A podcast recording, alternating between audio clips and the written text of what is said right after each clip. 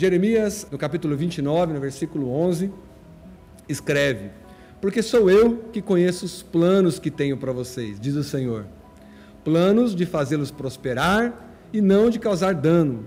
Plano de dar a vocês esperança e um futuro. É uma voz de esperança, é uma voz é, de trovão, é uma voz poderosa que diz: Eu sei os planos que eu tenho para vocês.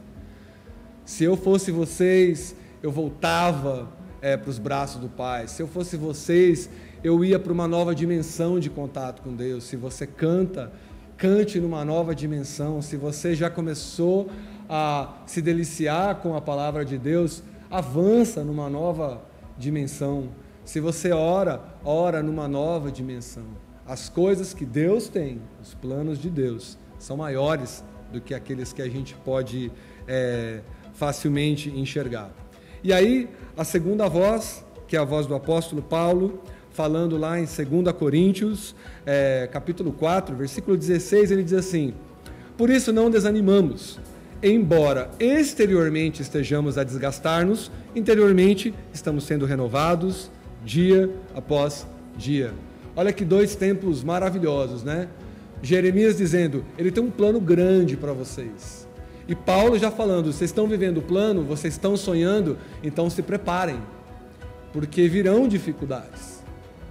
A gente às vezes vê as novas igrejas, né, as igrejas pós-modernas, é, pregando, é, é, evidenciando um triunfalismo caótico de uma vida de só alegrias, de uma vida de puras bênçãos, de uma vida de é, bem-aventurança, entre aspas, material, de projeção é, é, social. Mas Jesus o que ele promete é: vocês precisam de ânimo. Tenham bom ânimo. A gente consegue vencer. Eu não vou desistir de você. Tenham ânimo. Porque é, o Senhor vai estar desenvolvendo em vocês é, algo de especial. A lagosta é um animal que ela cresce dentro de uma casca. E é curioso, porque à medida que esse animal começa a crescer, a casca se torna muito pequena para ela. E aquela parte dura que a protege não consegue mais conter o bicho, e o bicho começa a sentir dor. Você imagina você tivesse vestido com uma roupa completamente apertada, né? completamente amarrado. E o que, que a lagosta faz? A lagosta vai para debaixo de uma pedra, ela sai dessa casca, ela, ela é um animal completamente mole, que está gelatinoso, né? E fica ali desprotegido, dependendo daquela rocha para a proteção dela. Olha que analogia fantástica. E aí, quando é, ela finalmente desenvolve uma nova casca, é que ela consegue é, sair debaixo daquela pedra e viver uma nova dimensão. Quer dizer, o caos faz bem. O que Paulo está dizendo é, é esteja seguro no Deus que te traz planos. Esteja seguro nos planos de Deus. Esteja seguro naquilo que Deus te prometeu, naquilo que Deus tem para fazer na sua vida quando você sair daqui. Mas não há promessa que não vá doer. E se porventura doer, manos, haverá proveito você imagina se a lagosta simplesmente anestesiasse a dor dela, né? Ah, eu tô mal pra caramba, toma um Rivotril e fica dentro daquela casca. Aí o outro dia ela tá no caos total, cara. Dá uma amitripilina, é amitripilina que chama? E aí o cara fica mais zen de novo, as lagostinhas ficam zen. Aproveito quando você tem adversidade. Se você souber usar a adversidade, se você souber usar esse tempo aqui, internados, né? Eu não gosto dessa palavra aqui, mas é, eu me lembro de alguns de vocês falando assim, cara, nós estamos presos. E assim é quem está qualquer instituição parecida com essa. Nós, quando estamos em tratamento, nos sentimos presos. É, eu nunca passei por um processo semelhante ao de vocês, mas eu já estive internado, né? Aquela coisa de pré-cirurgia, pré-operatório, daí operatório, daí pós-operatório, e você está ali, você está dependente do próximo remédio que vai vir, e você está ali angustiado, mas na minha perspectiva, e também na perspectiva que a gente tem nesses versículos de Jeremias e de 2 Coríntios, a gente tem uma perspectiva clara. de que há proveito e há crescimento. E o que eu queria dizer para vocês é que é, na vida, na verdade, a gente está sempre é, em estações diferentes. Uns estão numa estação de ânimo, mas outros estão numa estação de desespero. Há momentos de desespero e há momentos de ânimos.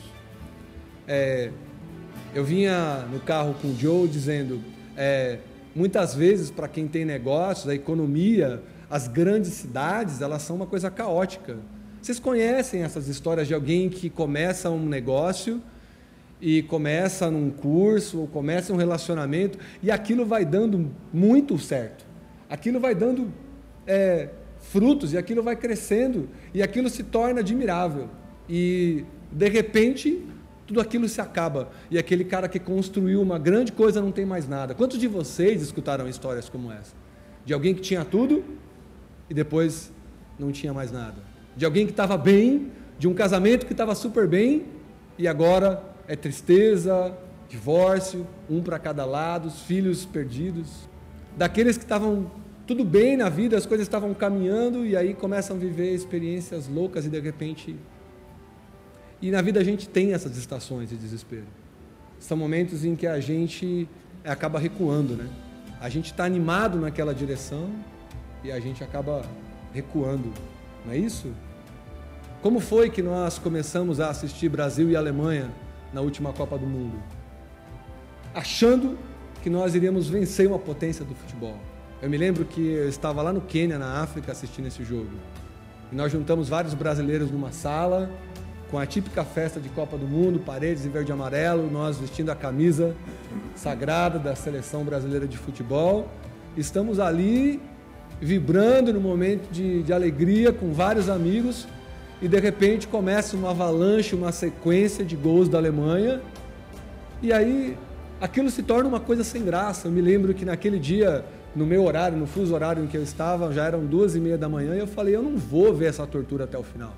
E eu abandonei o barco, abandonei a seleção brasileira ali, quando estava quatro e alguma coisa, já psh, fui embora. Parei ali nos primeiros quatro, cinco minutos do segundo tempo e para mim estava terrível demais. Nós temos uma estação de, de recuo, né? A gente tem esse momento de recuar e de se prender. A gente tem esse momento e é engraçado que esse momento a gente acaba se fechando, a gente acaba repensando a vida, a gente acaba aprendendo muito, né, manos? A gente acaba percebendo coisas.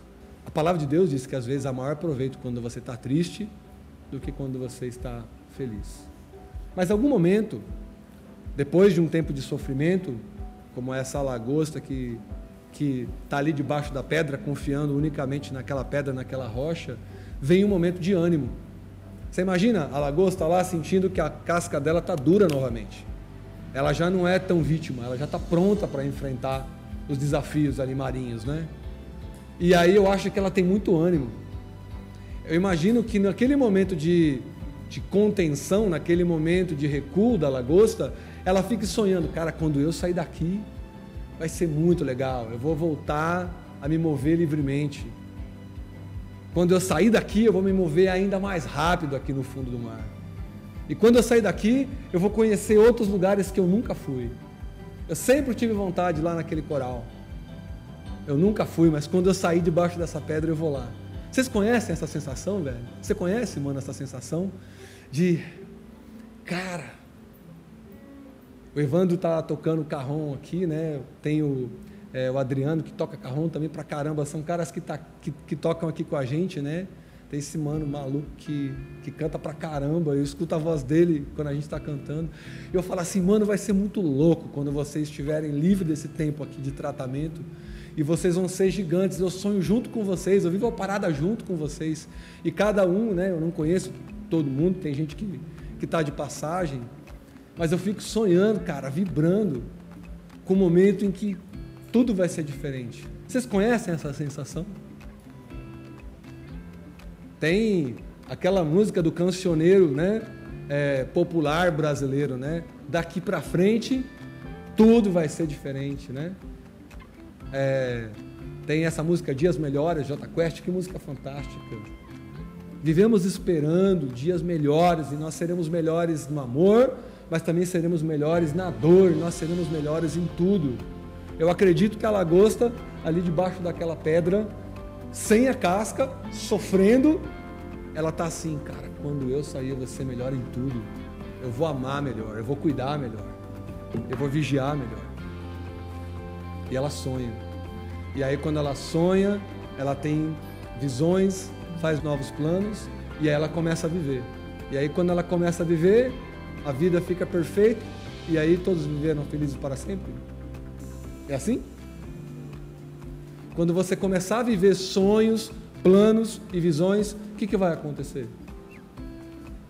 Cara, vão vir adversidades, vão vir afrontas, vão vir dificuldades. Jesus disse, garantiu.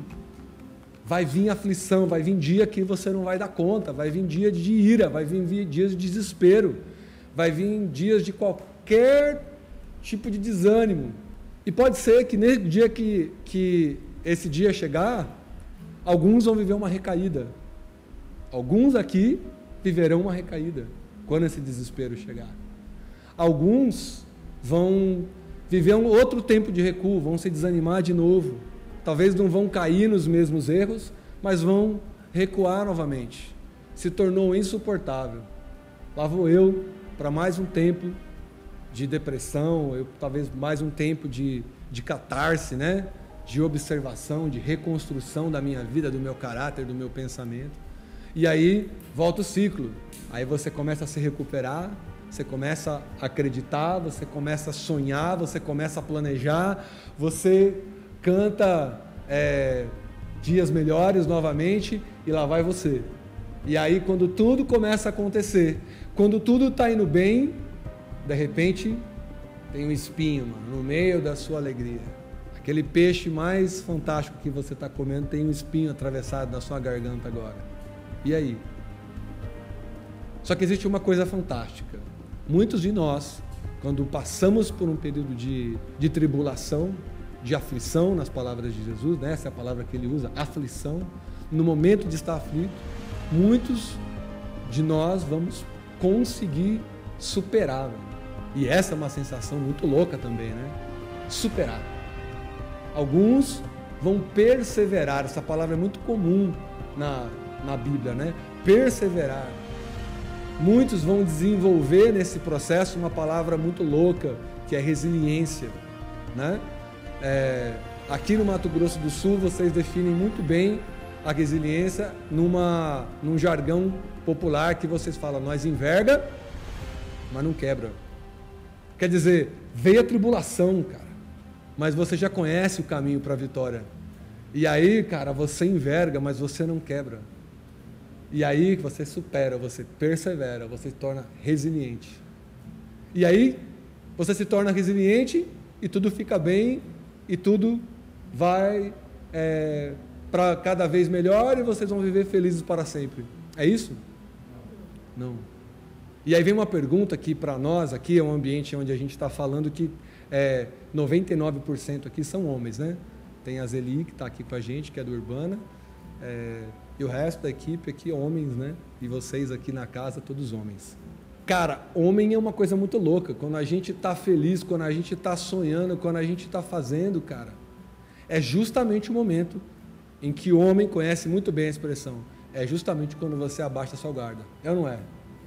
Quando você está ligado, quando você está na, na tribulação, quando você está no vale do desespero, você não abaixa a guarda, bicho. É dois punhos fechados, na altura dos olhos aqui, mano. E não vem comigo, não. Tem um cara aqui, bicho, Cara, o tamanho do braço, cara, o tamanho do braço do cara, o tamanho da minha perna, velho. Né? E aí fica aqui, bicho. Se esse cara não baixar o braço, quem que chega nele, velho? Só que vocês lembram daquela luta, aquela luta do Anderson Silva? Vocês se lembram daquilo? O que, que foi aquilo? Cara, foi eu estou bem. Eu sou o Anderson Silva na melhor fase da minha carreira, eu estou no meu melhor momento. Eu rio na cara dos meus adversários. E bicho, me dá um negócio aqui na nuca, cara. Quando eu fecho os meus olhos, eu imagino a tíbia do, do Anderson Silva, cara, quebrando ali em rede mundial, bicho. Cara, eu senti a dor daquele mano naquela hora. E é isso que acontece. Muitas vezes a gente começa a entrar numa fase de muita alegria, de muita superação, de muitas conquistas, e a gente abaixa a guarda. Daí a gente cai de novo. Ou, quem sabe isso não aconteça.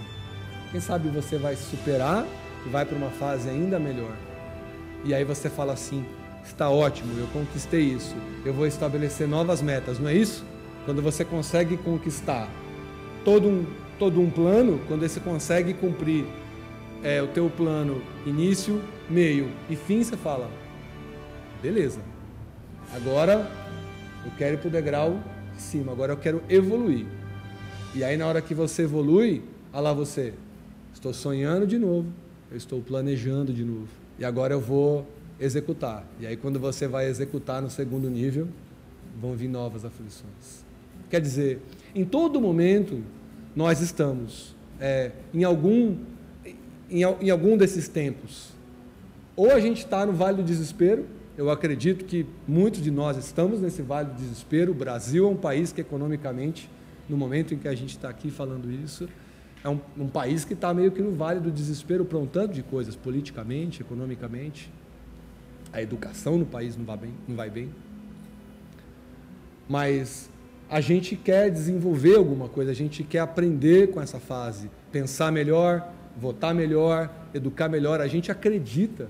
Nós queremos sair disso tudo e sonhar, planejar e se superar. E aí, de novo, volta no ciclo. As coisas começam a andar bem e as coisas vão. Não tem jeito. Essa é a vida, brother. O que é importante a gente lembrar, e eu repito os versículos que eu, que eu recitei aqui no início é, dessa preleção. Jeremias escreve: Porque sou eu que conheço os planos que tenho para vocês, diz o Senhor. Planos de fazê-los prosperar e não de causar dano. Planos de dar a vocês esperança e um futuro. E Paulo, já lá na outra, na outra parte da história, ele vai dizer assim: Por isso, não desanimamos. Embora exteriormente estejamos a desgastar-nos, interiormente estamos sendo renovados dia após dia. Que louco isso, né? Que Deus dê para a gente a visão de que é, a vida ela é cheia de alegrias e também ela é cheia de, de, de tribulações, ela é cheia de altos e baixos. A vida é para você viver de frente, mas vou citar o Rapa aqui, que é aquela música que a gente já citou aqui, né? Para quem tem fé, a vida não tem fim. Se você não tiver fé na leitura do, do Rapa, né? Anjos, você sai em desvantagem se você não tem fé. Deus é o nosso escudo, é a nossa fortaleza, é a nossa rocha. É a nossa rocha em tempos de tribulação. É o nosso refúgio, é a nossa fortaleza. Mas também é a nossa música em tempos de paz. Ele é a nossa alegria em tempos de alegria. Ele é a nossa vitória. Ele sonha os nossos sonhos. Ele vive as nossas vitórias. Que a gente aprenda isso. A vida não é fácil, de jeito nenhum. Gosto muito de uma frase do Tolkien que ele fala: não adianta, se você convive com dragões, você vai ter que aprender a lidar com os dragões. Não esperem um mundo perfeito. Não esperem que a ajuda venha, venha daquele lugar que você imagina, das pessoas que você imagina. Coloque a sua confiança em Deus. Confia nele. E tudo que você não conseguir fazer, tudo aquilo que você não conseguir superar, ele vai fazer para vocês. Amém? Urbana.